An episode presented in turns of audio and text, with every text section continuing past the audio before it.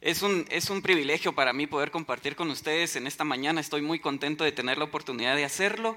Y es que tenemos una serie bien, bien linda. Ahorita ya todos estamos en Semana Santa, estamos en ese, en ese mood de, de quizás descansar un poquito, quizás eh, vacaciones, pero sin duda que Semana Santa es una fecha especial. Una fecha especial porque es el tiempo en que como iglesia y como tradición recordamos esa semana de la pasión. Y hemos preparado esta serie que se llama 72 porque estamos viendo esos tres días, esas 72 horas donde Jesucristo fue crucificado, fue sepultado y resucitó. Entonces, el día de hoy vamos a ver acerca de la sepultura.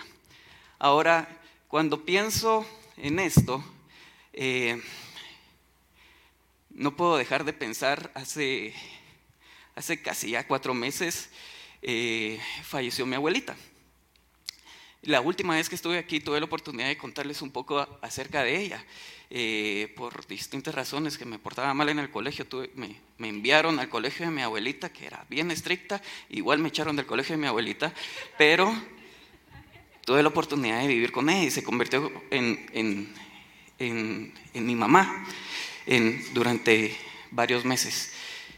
Y y el que ella ya no esté, habiendo ella sido la persona que eligió amarme a mí, aún más allá que, la elección de mis, de mis papás, de verdad fue una pérdida completamente dolorosa y aunque yo sabía dónde estaba, yo sabía, eh, yo sabía, es, más, eh, cuatro días antes yo había estado con ella y, ya ella, su estado estaba muy mal, tenía 91 años, evidentemente eh, fue por algo eh, natural, a causa natural, eh, yo le compartí el Evangelio y dije, me quiero asegurar de que, ella, de que ella escuche el Evangelio una vez más, por lo menos una vez más.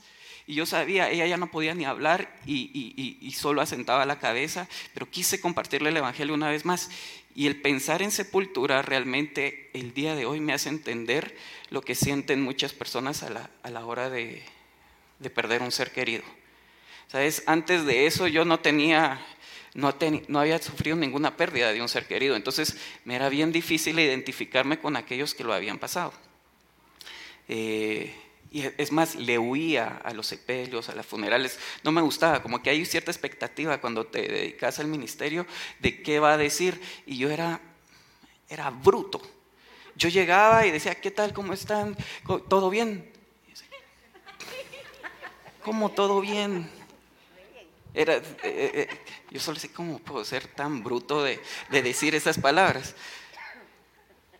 Pero al día de hoy yo ya puedo sentir esa empatía. Por lo menos entiendo. Y por lo menos puedo saber que hay diferentes reacciones que vamos tomando cuando nos encontramos frente a una situación así. Y quizás por ahí no has experimentado la pérdida de un ser querido, de un ser amado, pero sin duda que has sufrido algún momento de desilusión quizás algo que tenías una expectativa de que sucediera y no sucedió. Donde algo estabas esperando y pensabas que iba a pasar y de repente todo se derrumbó. ¿Y cómo nos quedamos? ¿Cómo nos quedamos? Y quizás era lo que estaban sintiendo los discípulos. Quizás cuando ellos están en el momento de la, de la sepultura, donde ya, bueno, Cristo murió y fue sepultado, ¿cómo se habrán sentido? Había tanta expectativa de quién era Jesús, pero que muriera cambiaba todo. Y hay veces, nosotros como sabemos cómo sigue la historia, quizás no, no nos podemos identificar con lo que ellos estaban sintiendo. Imagínate el, desamparo. Y es que no fue de que murió y pum, al ratito resucitó. Nosotros por ahí a veces lo pensamos así. No, fueron tres días que él estuvo sepultado. Entonces murió y no pasa nada. ¿Qué, pasó? Y pasó otro día, y pasó otro día. Y estaban ahí los discípulos, yo me imagino, no sé, como concertados. Y, y solo ponete a pensar, estar en los zapatos de Pedro. Pedro, aquel que había dicho, tú eres el Cristo, el Hijo del Dios viviente, pero que lo último que pudo saber de Jesús es que lo había negado, que lo habían confrontado. No, tú estuviste con Jesús. No, yo no estuve con él. y después Jesús muere. ¿Cómo se habrá sentido Pedro? ¿Qué sentimiento habrá habido en él de, de decepción? Un quebranto terrible. Cada uno de nosotros en algún momento hemos tenido alguna de estas emociones y quiero mostrarles un video donde van a poder ver diferentes, diferentes reacciones de cómo a veces frente a una situación difícil eh, es que lo expresamos. Vean este video.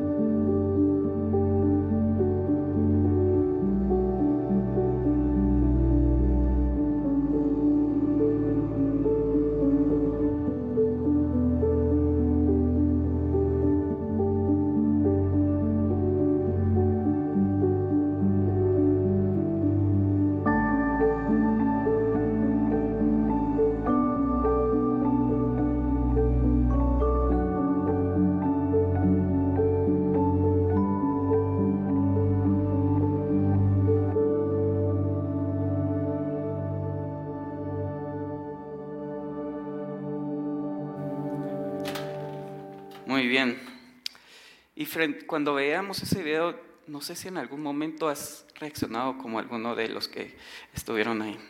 No sé si en, algún momento te has sentido así. Yo me imagino eh, que, que, aquellos que estaban siguiendo a Jesús de repente se sentían engañados, ¿no? Como que esto fue tres años de mi vida siguiendo y, murió. Y sentirse desesperados y querer tirar algo, querer romper lo que fuera. ¿Y, y qué pasó con Jesús? Y sabes, es interesante porque de la crucifixión hay una gran narración, pero de, después de la resurrección hay muy poco que se encuentra en, en los evangelios. Y es que, ¿qué decís? ¿Qué se va a decir? Vamos a ir a nuestro texto ahí en Mateo capítulo 27 y te pido que lo tengas listo a la mano porque al igual que la semana pasada vimos el juicio y la crucifixión y vimos ciertos personajes y vimos reacciones de los personajes, vamos a ver hoy reacciones que hay de personas que en este tiempo eh, aparecieron, que en este tiempo de la sepultura. Algunos quizás un poco complicadas. Así que vamos a la narración ahí en Mateo 27, versículo 57 al 60 dice, cuando llegó la noche, vino un hombre rico de Arimatea, llamado José, que también había sido discípulo de Jesús. Este fue a Pilato y pidió el cuerpo de Jesús. Entonces Pilato mandó que se le diese el cuerpo. Tomando José el cuerpo, lo envolvió en una sábana limpia y lo puso en un sepulcro nuevo que había labrado en la peña. Y después de hacer rodar una gran piedra a la entrada del sepulcro, se fue. Ahora, me encanta cuando hay un personaje que aparece en los cuatro evangelios, Mateo, Marcos, Lucas, Juan, y José de Arimatea es ese personaje que aparece en los cuatro evangelios. Aquí en el Evangelio de Mateo vimos ciertas características de él, que decía que era un hombre rico y que era discípulo de Jesús. En el, en el, Evangelio de Marcos nos dice que él era un miembro noble del Consejo, del Sanedrín, y era alguien que esperaba el reino de Dios.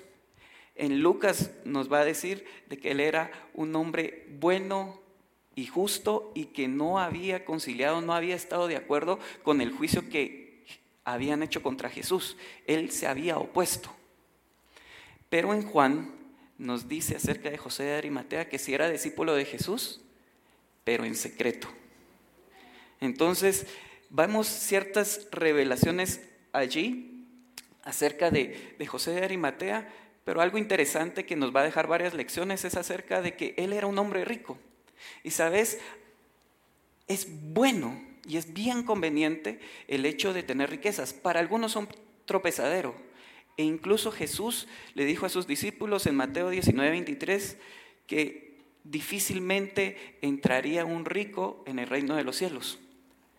Pero ¿sabes qué conveniente que José de Arimatea tenía un sepulcro nuevo donde poder colocar el, el cuerpo de Cristo.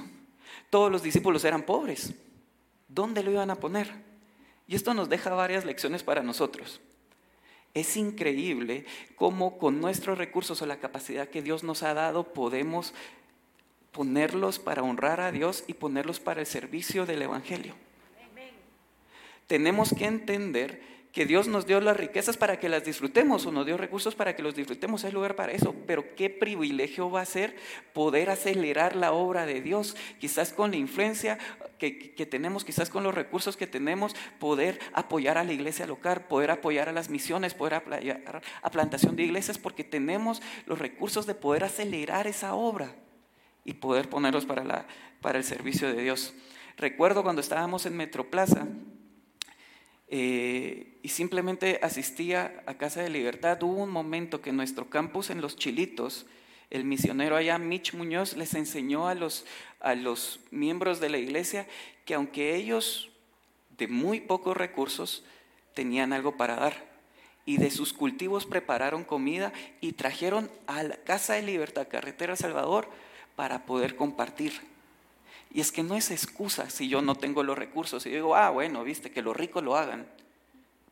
Que los ricos ellos pueden hacerlo. No, yo tengo la capacidad, cualquiera que sea, para poder estar activamente involucrado en la obra de Dios. Y debo hacerlo. Pero interesante, segunda lección de, de José de Arimatea. No sabemos cómo él, si lo hizo gozosamente, pero él con sus manos tomó el cuerpo de Cristo. Ahora, esto no es un trabajo muy lindo. No es muy bonito tomar, era, era asignado para solo cierto tipo de siervos. Solo cierto tipo de siervos se tomaban el trabajo de tratar un cuerpo que, que estaba muerto. Y él vino, lo tomó, lo envolvió y lo colocó en la tumba. Y sabes, muchas veces que creemos que por nuestra posición, nuestro trabajo es, eh, o, lo que yo tengo que hacer debería ser algo de, alta posición. Y fue interesante justamente que ayer mismo muchos de los que están acá fueron a Fundaniños y pusieron, no les importó qué posición tenían en una empresa, en un lugar, fueron y pusieron sus manos para hacer la obra de Dios. Y me recuerda algo bien interesante. Hay una foto icónica de Casa de Libertad. Antes de estar en, este, en esta ubicación estábamos en Metro Plaza. Hace ya más de 14 años se inauguró o, se fundó la iglesia, pero se inauguró el templo anterior. Y uno de nuestros ancianos, Alejandro Mendoza, va a aparecer ahí la foto. Él, tiene, él gracias a Dios, Dios viene de una buena familia y Dios le ha dado mucho éxito como, como hombre de negocios. Y está ahí hincado al lado de los baños lijando el piso. Y es que ningún trabajo para aquellos que amamos al Señor es demasiado bajo para no poder hincarnos. Fíjense cómo lo dice Matthew Henry. Me encanta cómo Matthew Henry lo, lo, lo describió. Dice, donde hay un verdadero amor a Cristo, ningún servicio será demasiado mezquino para agacharse por Él.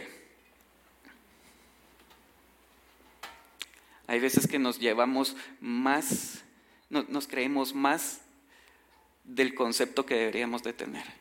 Y eso está mal. Ahora, una tercera lección acerca de José de Arimatea que me dan ganas de verdad de hablar un poquito mal de él porque era discípulo en secreto de Jesús y muchos de nosotros a veces somos así, ¿no? Que nos da vergüenza, nos da vergüenza decir soy cristiano. ¿No te ha pasado que de repente vas a, eh, o en tu trabajo entra una persona nueva y, y, dice, ah, yo, yo, soy, yo soy cristiano, no se avergüenza del Evangelio, dice, yo soy cristiano. Y de repente te dan ganas de levantar la mano y decir, yo también, y los, tus compañeros te voltean a ver así como, vos sos cristiano, de verdad sos cristiano. O sea, no pareciera que, o sea, porque andamos como los James Bond del Evangelio, ¿no? Como agente secreto, voy de incógnito, soy un espía, nadie se tiene que enterar que soy cristiano, nos avergonzamos de eso. Y así era José de Arimatea, pero, pero, Lucas sí nos dice que él no concilió, él no estuvo de acuerdo con aquello que estaba pasando con Jesucristo. Y no sé si fue en ese momento que agarró valor y dijo, no, yo voy a revelar mi verdadera relación con Dios o con Jesús. Y dijo, me opongo, yo no quiero que lo crucifiquen. No fue escuchado y fue más fuerte las palabras del, del resto de los sacerdotes. Pero el punto más importante de esto que tenemos que entender es que Jesucristo realmente estaba muerto. Jesús de verdad murió. Si no, Pilato no le hubiera entregado el cuerpo. Es más, Pilato mandó a preguntar si de verdad estaba muerto. En ese entonces, cuando crucificaban a aquellos que, eran condenados a esa muerte, cuando estaban así, si no, si no, si no habían muerto para cierta hora, les quebraban las piernas para que ya no pudieran empujarse hacia arriba y sostener y, no, y morir asfixiados o de un paro cardíaco. Y había una profecía de que Jesús no se le iba a quebrar ni un solo hueso. Entonces viene Pilato y manda a preguntar y viene el soldado y le traspasa con una lanza que entra por su costado, seguramente le perfora el pulmón y llega hasta su corazón y de ahí sale un líquido blanco como agua y sangre. Y Jesús murió. ¿Por qué es importante esto? Porque hay ciertas herejías y ciertas personas que enseñan que Jesús realmente no murió, que, que él simplemente se desmayó, que por tanto, que por tanto castigo fue, eh, quedó en estado de coma.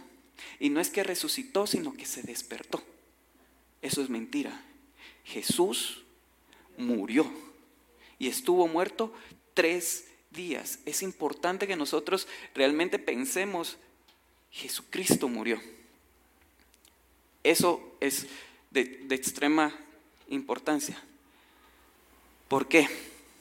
Porque al Jesucristo ser enterrado, la palabra de Dios en Hebreos nos dice que fue y llevó a aquel que nos tenía cautivados en el imperio de la muerte, nuestro enemigo, fue derrotado en el sepulcro en su propio terreno, en su propio territorio, la muerte fue destruida y tuvo que ser a través de la muerte. Entonces, no tenemos que tener presente esto y no solamente pensar, ah, bueno, Jesucristo murió, resucitó y, sí que, pero qué bueno que está vivo. Tenemos que entender esto. Recién acabamos de celebrar la cena del Señor.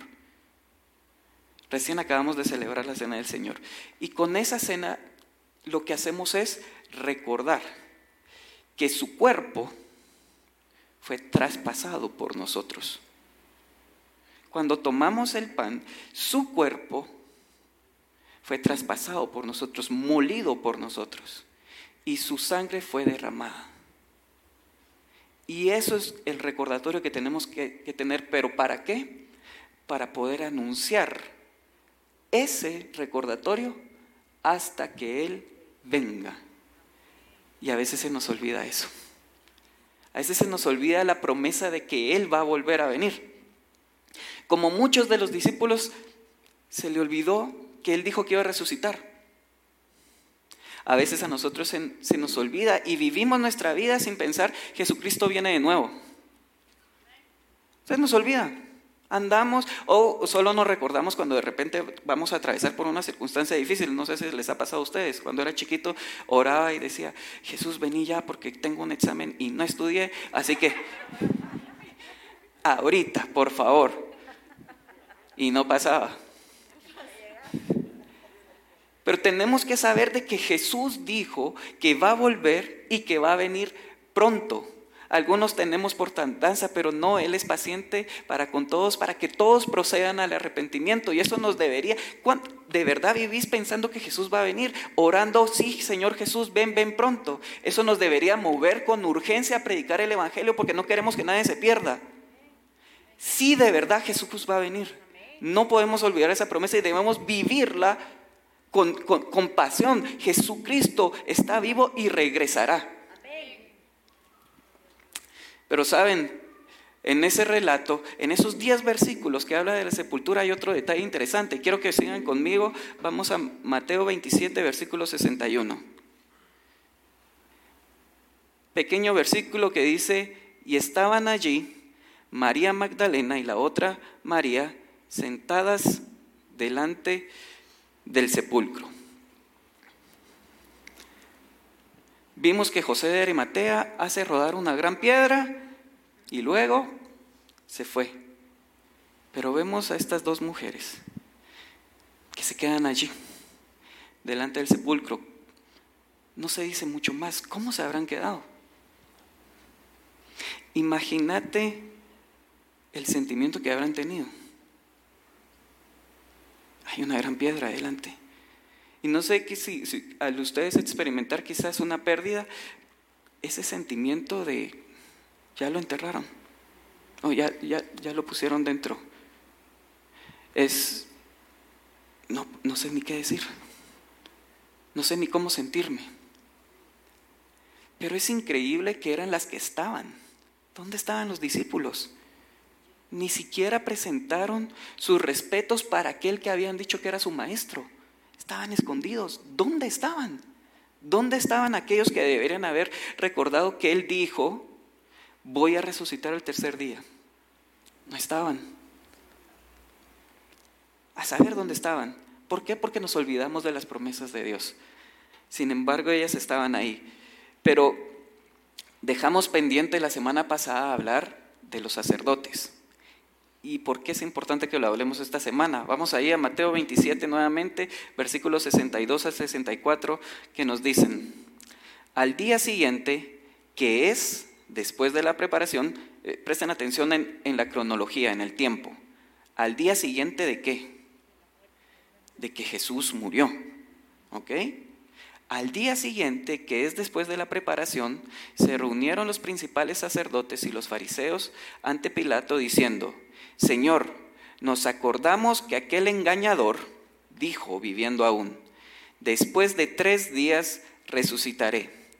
Manda pues que se asegure el sepulcro hasta el tercer día, no sea que vengan sus discípulos de noche y lo hurten. Y digan al pueblo, resucitó entre los muertos y será el postrer error peor que el primero. Esto es increíble. ¿Cómo puede ser que los únicos que se recordaban de la promesa de que iba a resucitar eran los enemigos? Eran los únicos. Esto debería haber estado en los labios de todos los discípulos diciendo, no, él va, él va a resucitar, yo creo que Él va a resucitar. Deberían haber estado con gran expectación, una enorme expectación del tercer día donde Él iba a resucitar y no estaba.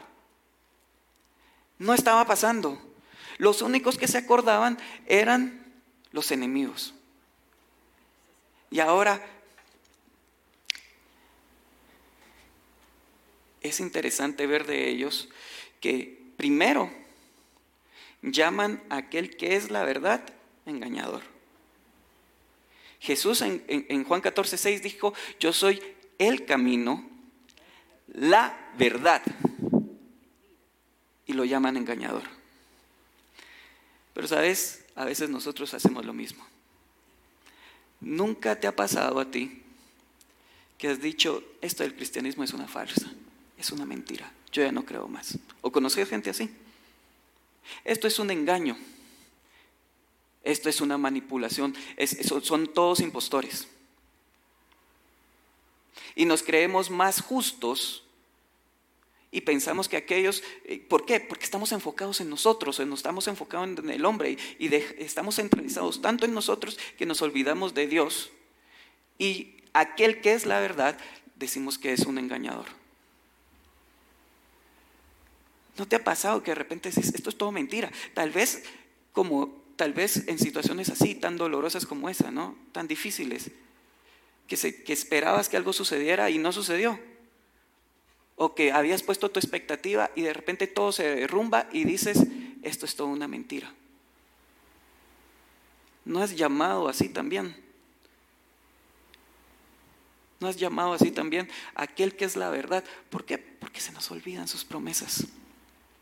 Ahora, los sacerdotes ahí dicen que no sea el postrer error peor que el primero. ¿Cuál fue el primero? ¿Cuál fue el primer error? haber dejado que alguien predicara las promesas de Dios, el reino de Dios, de haber dejado que alguien hiciera milagros. Eso fue un error. ¿Sabes qué pasa? Que cuando nuestro corazón está tan endurecido, a lo bueno lo llamamos malo. Y a lo malo, bueno. ¿Y cuál iba a ser el postrer error? Al tercer día, ¿cuál iba a ser el postrer error? Que Jesús resucitara. Eso iba a ser un error. ¿Por qué? ¿Por qué le tenían tanto miedo los sacerdotes a que Jesús resucitara? ¿Cuál es la razón? En vez de decir, wow, o sea, perdón, nos equivocamos. De verdad. No, ellos tenían temor de perder el poder que ellos tenían en el pueblo. Aun si eso significaba no tener un salvador, preferían no perder la influencia que tenían. ¿Te imaginas tener un corazón tan endurecido que activamente y busca detener la resurrección? Ahora, nos queda un personaje por evaluar. Mateo 27, 65 al 66. Dice, y Pilato les dijo, respondiéndole a los sacerdotes, les dijo, ahí tenéis un guardia, id, asegurarlo como sabéis. Entonces ellos fueron y aseguraron el sepulcro, sellando la piedra y poniéndole la guardia.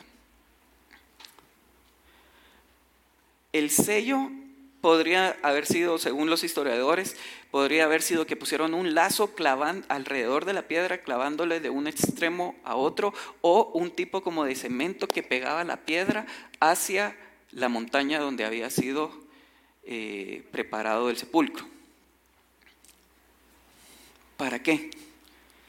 ¿Acaso era necesario para que los discípulos no se robaran el cuerpo? Los discípulos estaban huyendo. Los discípulos estaban escondidos. De repente se iban a, envalentonar y decir, sí, vamos a ir a robar el cuerpo y vamos a, creer vamos a crear esta mentira de que Jesús resucitó engañándose a ellos mismos. No, si no habían tenido el valor de estar con en el juicio, acompañarlo en la crucifixión, de repente iban a tener el valor de ir y robarse el cuerpo. Era innecesario. O para que Jesucristo no pudiera salir como que el creador de todo el universo no pudiera mover una piedra porque fue sellada o porque había un guardia. Es que es imposible poder detener el poder de Dios. Nada lo puede detener.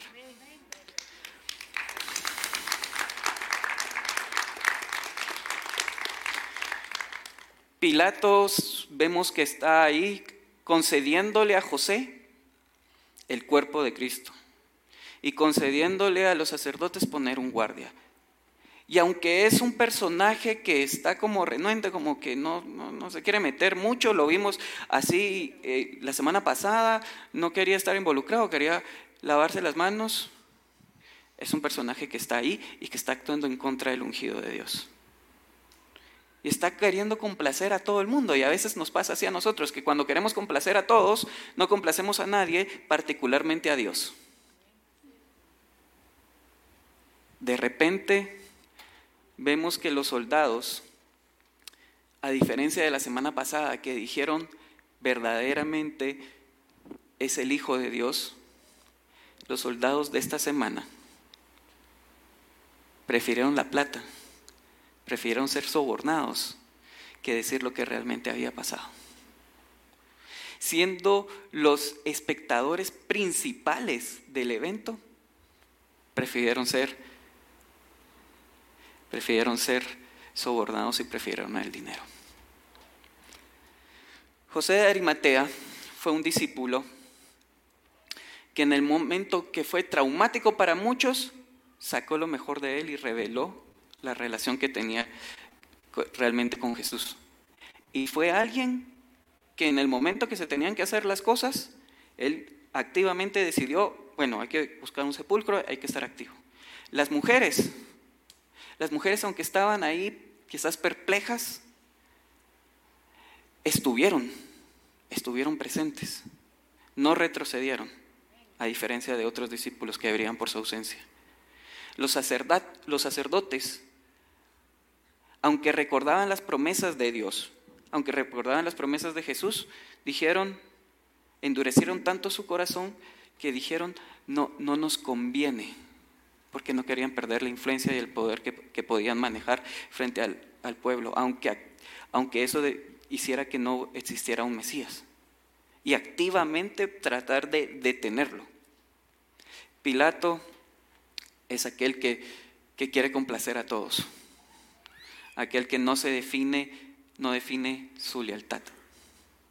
Ahora, todos nosotros, cada uno de nosotros vamos a, vamos a pasar por momentos donde realmente nos sentimos decepcionados, derrumbados. Y déjame decirte algo. Dios permite estos momentos con un propósito. Ese propósito es para tu bien y para su gloria. Cuando Jesús estaba muerto y sepultado, Dios estaba cambiando la historia de la humanidad. Cuando Jesús estaba muerto y sepultado, Dios estaba cumpliendo las promesas a su ungido. Cuando Jesús estaba sepultado, Dios estaba satisfaciendo su justicia por nuestros pecados en Él para poder extender gracia a todos nosotros. Cuando, el momento, cuando hay momentos tan difíciles en nuestra vida, Dios está obrando aunque no lo podamos ver. Realmente Dios en ese momento estaba venciendo a la muerte en su propio territorio. A través de la muerte, Jesucristo estaba venciendo a aquel que tenía el imperio de la muerte en su propio terreno. Así de poderoso es Dios.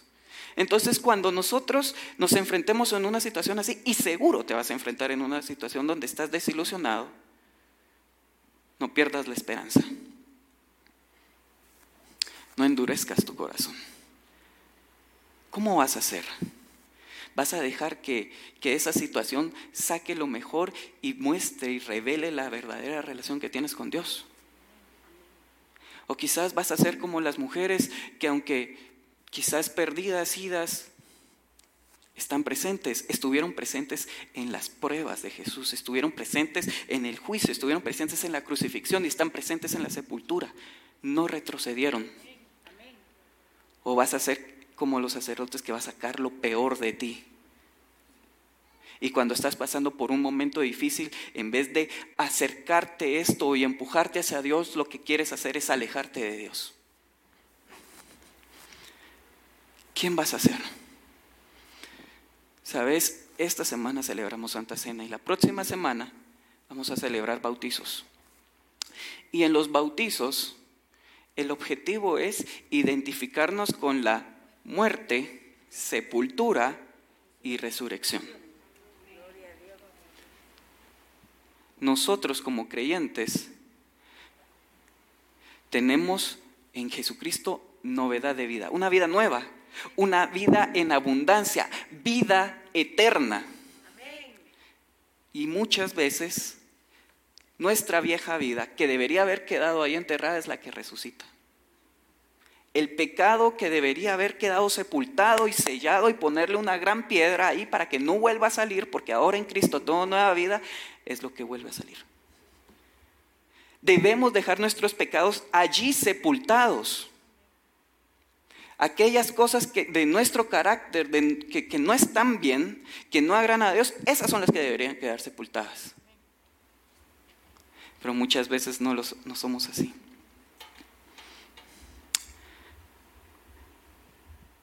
Voy a, voy a pedirle a la banda que, suba y que mientras, mientras estamos escuchando quizás un poquito de, de, de música nos lleve a reflexionar y a meditar un, poquito en estas, en estas circunstancias o en estos momentos. Donde quizás tú y yo nos podemos ver identificados con, con el quedar desamparados o el quedar desilusionados. Y quiero que pienses cuál fue la última vez que te sentiste así. ¿Cuál fue la última vez Quizás estás en ese momento en el que estabas esperando algo de Dios o que Dios actuara en una situación y simplemente parece que Dios no está haciendo nada o que Dios está en silencio. Y quizás los discípulos estaban así, ¿no? Murió, es primer día, es segundo día. ¿Qué va a pasar? Es tercer día o tal vez se olvidaron porque esas circunstancias nos hace olvidar las promesas de Dios. Dios dijo, no te dejaré, no te desampararé. ¿Te acuerdas de esas promesas en situaciones así? Él dijo, yo voy a proveerte lo que te haga falta. Cuando de repente se cae un negocio, cuando de repente se pierde el trabajo, ¿te acuerdas de eso? De que Él prometió, yo te voy a proveer. O quizás cuando una relación no se dio, y decís, ya no queda nada para mí. Ya, ya no hay nada para mí. Dios va a proveer. Dios tiene promesas de vida. Dios tiene promesas de resurrección. Y quiero que mientras estés en esta, en esta situación, cuando vuelvas a tener esta situación o si estás en ella, puedas decir, yo creo, yo creo en tus promesas.